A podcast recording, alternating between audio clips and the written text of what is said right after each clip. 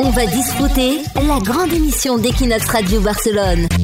Leslie Singla décrypte les clichés sur les Catalans. On a tous, parmi nos amis, parmi nos collègues, parmi nos connaissances, nos profs, nos patrons, peut-être quelqu'un qui s'appelle Jordi à Barcelone. Alors la grande question, Leslie, est-ce que c'est la majorité des Catalans qui s'appelleraient Jordi? Eh bien c'est vrai, hein, ce n'est pas qu'une impression. Le prénom Jordi fait partie des prénoms les plus donnés en Catalogne.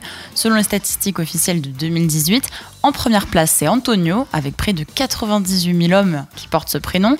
En deuxième, c'est José, puis Francisco. Et en quatrième arrive Jordi, avec plus de 73 000 personnes. Alors Jordi, c'est Georges en français. Les filles, elles s'appellent Georgette. Si on traduit, ça serait Jordina. J'ai remarqué qu'il n'y a pas beaucoup de Jordina. Alors quels sont les prénoms catalans les plus utilisés ici, Leslie? Alors pour les femmes, dans l'ordre, ce sont Maria, avec ou sans accent confondu. Ensuite, c'est Montserrat. Ensuite, Maria del Carmen, Carmen et Martha. Et les Montserrat, pour faire plus branché, généralement, elles veulent qu'on les appelle Montse. Maria del Carmen aussi, elles se font appeler Carmen souvent. Voilà. Du coup, ça fait un double Carmen. Ça fait un double, oui. Voilà. Mais à savoir que du côté des nouvelles générations, en 2018, ce sont les prénoms Marc et Julia qui ont été les plus donnés en Catalogne.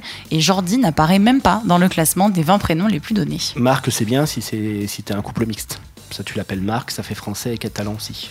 Et anglais. On va discuter. On va discuter sur Equinox.